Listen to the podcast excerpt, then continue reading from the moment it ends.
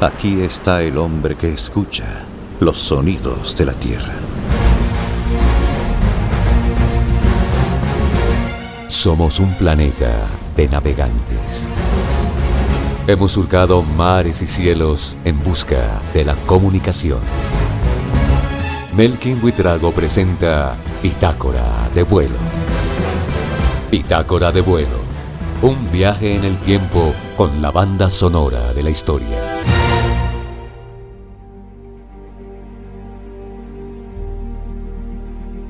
700 años antes de la era cristiana, vivió en Beocia, al norte de Grecia, el poeta Hesíodo. Cantaba a los sinsabores y virtudes de la vida del campo, exaltaba lo bueno del trabajo y ensalzaba a los dioses que traerían justicia. Hesíodo decidió hacerse poeta cuando las musas se le aparecieron mientras estaba con su rebaño al pie del monte Helicón. Su vida estuvo marcada por la austeridad y el trabajo duro. Mientras Homero escribía epopeyas sobre hazañas heroicas, Hesíodo lo hacía sobre los afanes diarios del campesino. Creó dos obras que llegaron hasta nosotros, la Teogonía y Los Trabajos y los Días, que abordan temas mitológicos, religiosos y morales. Teogonía narra el origen de los dioses, el camino desde el caos a un universo basado en el orden, la justicia y el bien. Su obra, fuente importante de la mitología griega, influyó en el arte y la literatura a través de los siglos. En Trabajos y Días, refleja la sociedad campesina víctima de la injusticia de los reyes y promueve el cambio a un mundo regido por la justicia. Cuenta las penurias diarias del campesino y nos enseña sobre los cultivos y la convivencia social.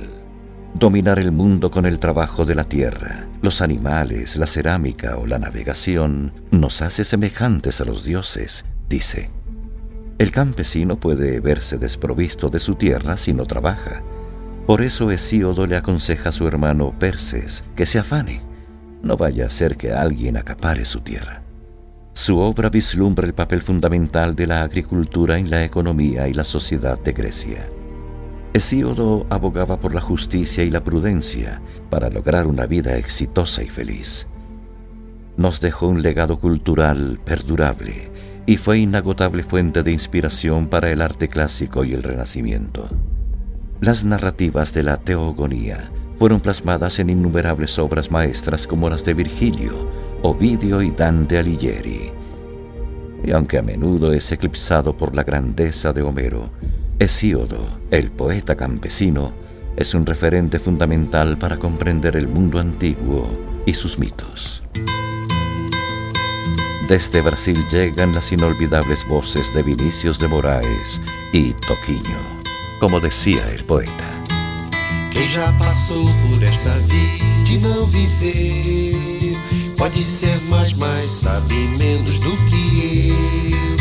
Porque vida só se Pra quem se deu, pra quem amou, pra quem chorou, pra quem sofreu. Ah, quem nunca curtiu uma paixão, nunca vai ter nada, não. Quem nunca curtiu uma paixão, nunca vai ter nada, não. Não há mal pior do que a descrença. Mesmo amor que não compensa é melhor que a solidão. Abre os teus braços, meu irmão, deixa cair. Pra que somar se a gente pode dividir? Eu francamente já não quero nem saber de quem não vai porque tem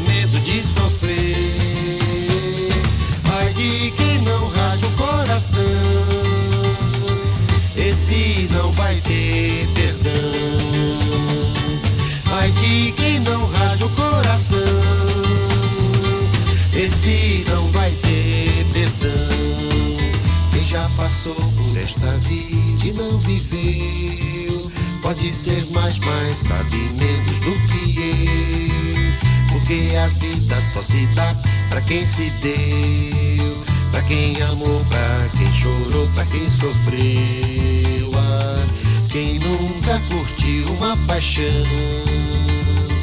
nunca vai ter nada não. Quem nunca curtiu uma paixão,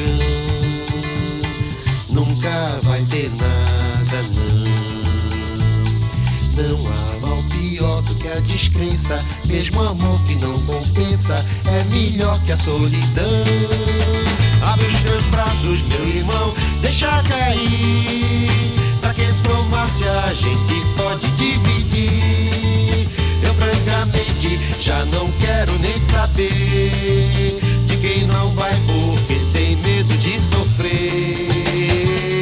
Vai de quem não rasga o coração. Esse não vai ter perdão. Quem nunca curtiu uma paixão nunca vai ter nada não. Vai de quem não rasga o coração.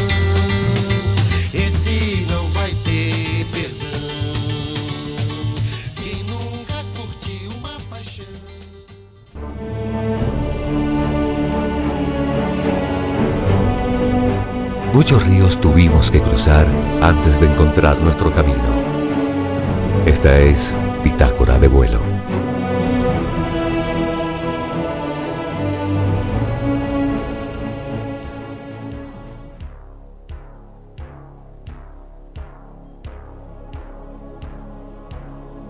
En la Edad Media, algunos teólogos cristianos rechazaban que la Tierra fuese redonda y defendían el origen divino de la humanidad, una interpretación literal de la creación en los textos bíblicos.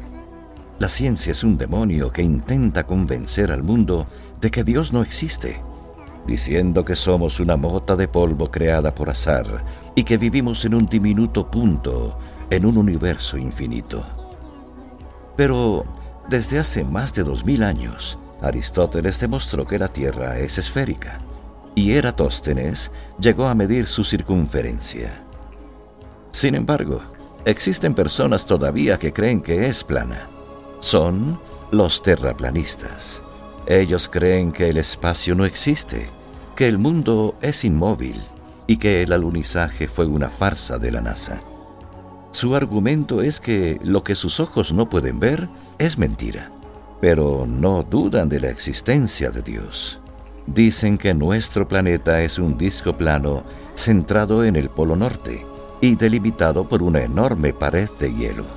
Para ellos, el Sol, la Luna, los planetas y las estrellas están dentro de una gran cúpula y tan solo a unos cientos de kilómetros de la Tierra. Otros creían que los marineros se podían caer por el borde de la Tierra si se adentraban mucho en el océano. Las redes sociales han ayudado a la difusión de estas absurdas ideas, pues las teorías conspirativas atraen a muchos incautos. Pero la ciencia ha logrado desvirtuarlas con sencillos ejemplos.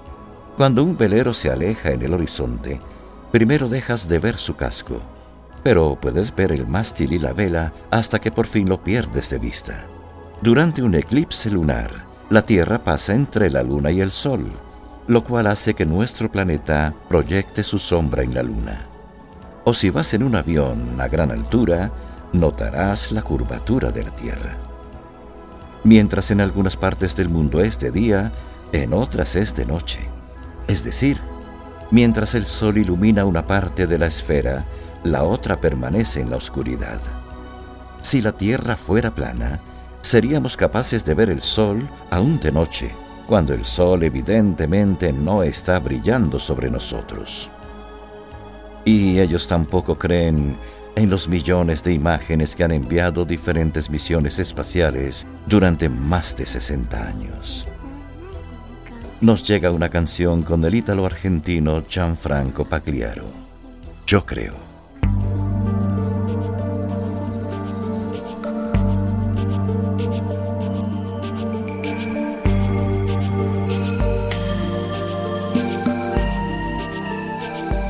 Yo creo que una hoja de hierba no es menos que el trabajo realizado por las estrellas. Y que la hormiga es igualmente perfecta, así como un grano de arena y el huevo de la codorniz. También creo que La rana que croa en el jardín es una obra maestra digna de los artistas más excelsos y que la zarzamora podría adornar los salones del cielo y que la articulación más insignificante de mi mano humilla las máquinas más complejas. Y creo que la vaca que pasta tranquila en el campo con la cabeza baja supera todas las estatuas y que un ratón, un pequeño ratón, es milagro suficiente para hacer dudar a millones de incrédulos.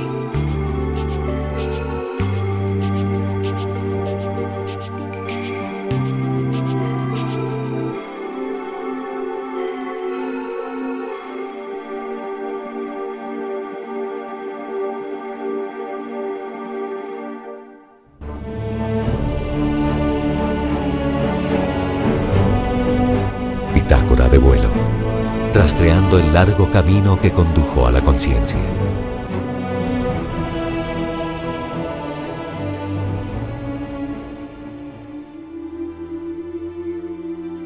La religión es un asunto privado y solo debería ser celebrada en las casas o en las iglesias. Esta opinión puso a una mujer en el centro de la tormenta en una sociedad profundamente religiosa. Madeleine Murray fue considerada como la mujer más odiada de los Estados Unidos. Tal vez ningún ateo fue más agredido que ella. Madeline presentó varias demandas para garantizar la independencia religiosa del Estado y que la religión estuviera separada de la educación. Por ejemplo, logró que se eliminara el requisito de creer en Dios para ocupar un cargo público. La Constitución dice que ninguna religión puede ser privilegiada sobre otra y en ello centró su demanda. En 1960, mientras su hijo menor iba a la escuela pública, presentó en su nombre una querella contra el sistema educativo por las prácticas obligatorias de oración y lectura de la Biblia. Tres años después de esa contienda legal, que fue muy difundida, la Corte Suprema la declaró inconstitucional en las escuelas. El Estado no tiene potestad para promover creencias religiosas, sentenció. El resultado significó una victoria para ella, pero de inmediato fue repudiada en casi todo el país. Aunque aparecía con frecuencia en programas de televisión para defender su ateísmo e insistir en que la religión era solo un acto de ignorancia y superstición. En 1963 creó la Asociación Atea, que llevó más de 20 casos a cortes federales tratando de marcar la separación entre iglesia y Estado. En 2010, un cartel gigante apareció en una carretera de gran tráfico entre New Jersey y Nueva York que decía, Tú sabes que la Navidad es un mito. Este año celebra el sentido común. Y entonces llegó la tragedia. En un país donde más del 70% de su población es cristiana, ir en contra del dogma era un acto suicida. En agosto de 1995, Madeleine Murray desapareció junto a su hijo mayor y su nieta, y la policía no prestó atención a las denuncias. Nadie parecía estar interesado en buscar a la mujer más odiada de Estados Unidos. Sus restos fueron hallados en un rancho de Texas, seis años después de su secuestro y asesinato. Al momento de morir, Madeline Murray tenía 76 años. Esta es la voz de la coreana Jun Sun Na. God's gonna cut you down. Los dioses te derribarán. You can run on for a long time, run on for a long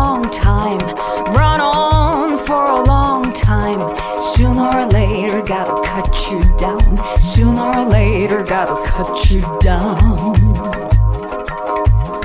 Go tell that long tongued liar, go and tell that midnight rider, tell the rambler, the gambler, the backbiter. Tell him that God's gonna cut him down. Tell him that God's gonna cut him down. Well, my goodness gracious, let me tell you the news. My head's been wet with the midnight dew. I've been down on bended knee, talking to the man from Galilee. He spoke to me, and the voice was sweet. I thought I heard the shuffle of the angel's feet. He called my name, and my heart stood still when he said, John, go do my will.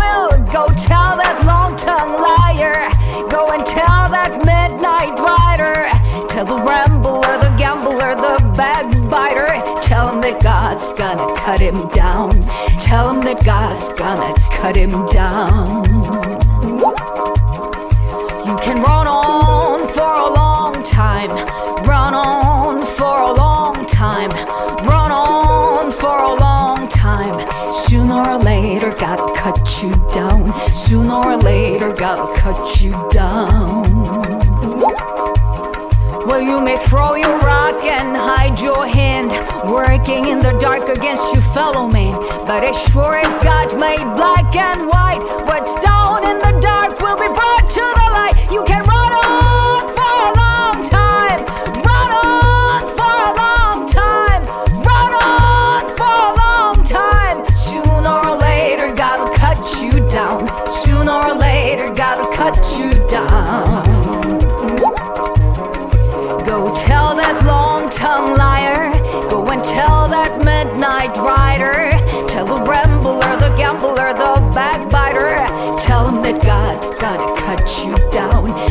him that God's gonna cut you down.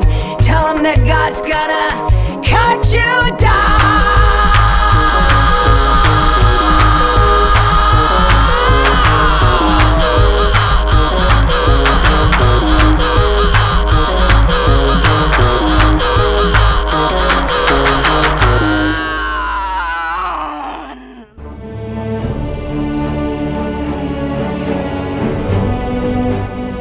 En la historia del hombre siempre han sucedido hechos sorprendentes. Bitácora de vuelo.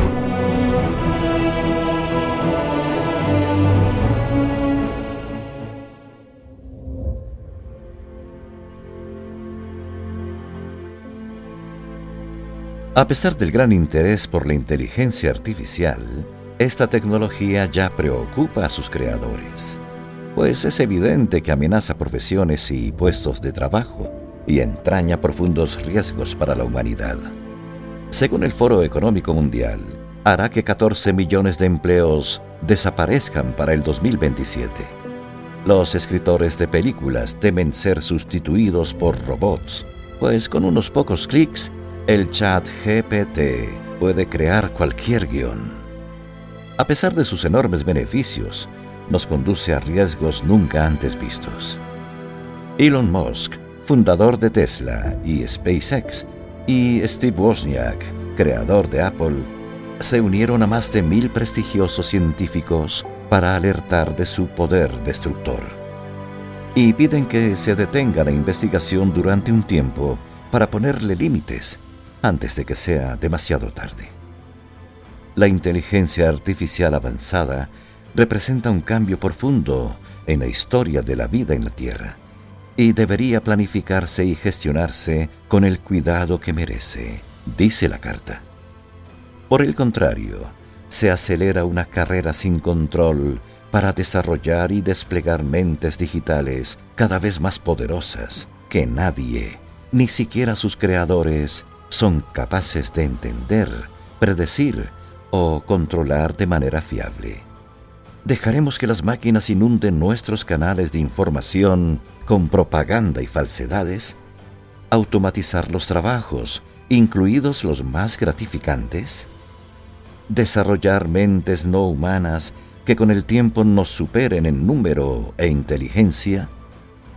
¿Arriesgarnos a perder el control de nuestra civilización? Uno de sus pioneros, Geoffrey Hinton, ha advertido sobre los riesgos de continuar desarrollando la tecnología que él mismo creó. Hoy vivimos con desconfianza a los medios de comunicación. Cualquier imagen o información puede ser alterada digitalmente. Ya no sabemos lo que es verdad. Estas máquinas artificiales dominan el lenguaje, hablan como si tuvieran conciencia, pero no la tienen. Esta perturbadora innovación puede traer un escenario aterrador más que cualquier ciencia ficción que hayamos conocido antes. ¿Qué nos espera a los humanos después de los increíbles desarrollos tecnológicos y biológicos puestos en marcha en el siglo XXI? ¿Podrá nuestra especie sobrevivir a ellos? Nunca lo sabremos. El siguiente es un fragmento de la entrevista realizada por la televisión española en 1977 a Ernesto Sábato, luego de haber publicado Abadón, el exterminador. Una visión apocalíptica de los tiempos confusos actuales, cuando el ángel del apocalipsis tecnológico irrumpe con la fuerza de un huracán devastador.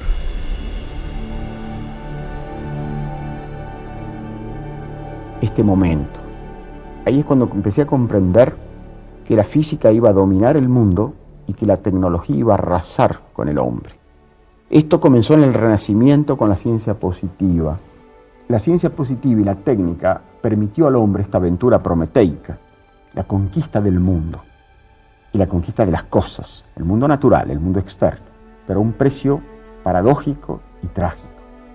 El hombre conquistó el mundo de las cosas pero con un gran riesgo para su alma, ha terminado por cosificarse. Él mismo se transformó en cosa. En las civilizaciones más avanzadas, técnicamente más avanzadas, como la norteamericana y como la rusa, ahí se ve palmariamente.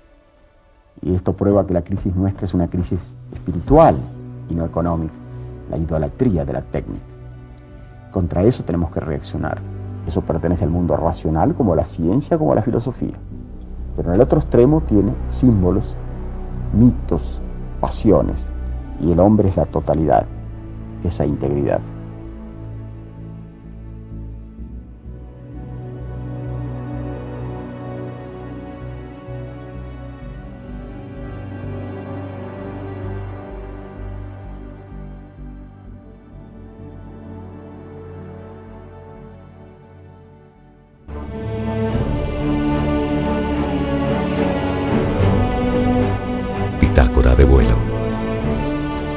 Viaje en el tiempo con la banda sonora de la historia.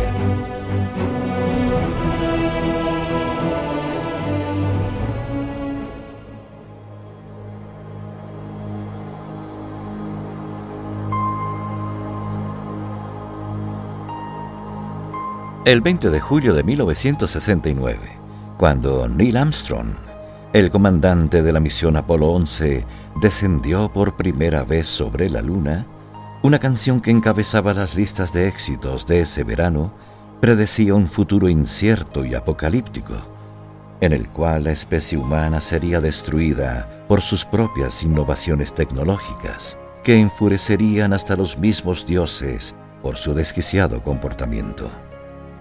Sin embargo, la canción en su última estrofa nos permite ver un hilo de esperanza para el resurgimiento de la especie después de vivir un ciclo oscuro de nacimiento y de muerte, en el que los seres humanos nos volveríamos a encontrar para crear un nuevo, luminoso y mejor mundo. Este es el dúo norteamericano Sager Evans en el año 2525.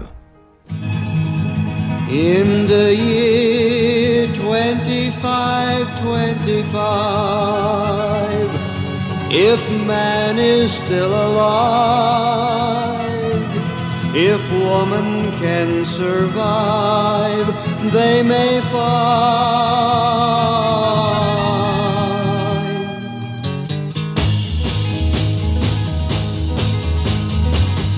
In the year gonna need to tell the truth, tell no lies. Everything you think, do, and say is in the pill you took today. In the year 45, 45, ain't gonna need your teeth, won't need your eyes. You won't find a thing to chew. Nobody's gonna look at you. In the year 55, 55. 65. Your arms are hanging limp at your sides. Your legs got nothing to do. Some machine doing that for you. In the year 65, 65, ain't gonna need no husband, won't need no wife. You pick your son, pick your daughter too. From the bottom of a long glass tube, whoa, whoa.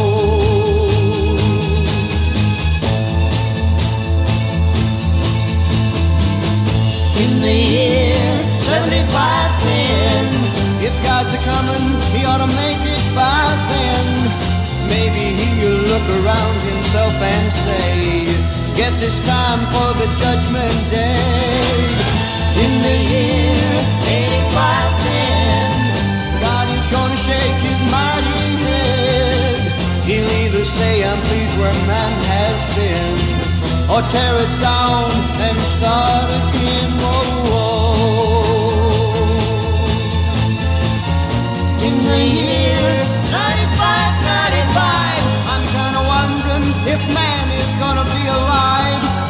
Taken everything this old earth can give, and he ain't put back nothing. Whoa, whoa. Now it's been 10,000 years. Man has cried a billion tears for what he never knew. Now man's reign is through, but through eternal night, the twinkling of starlight, so very far away, maybe it's only yesterday. In the year 2525, if man is still alive, if woman can survive, they may find. In the year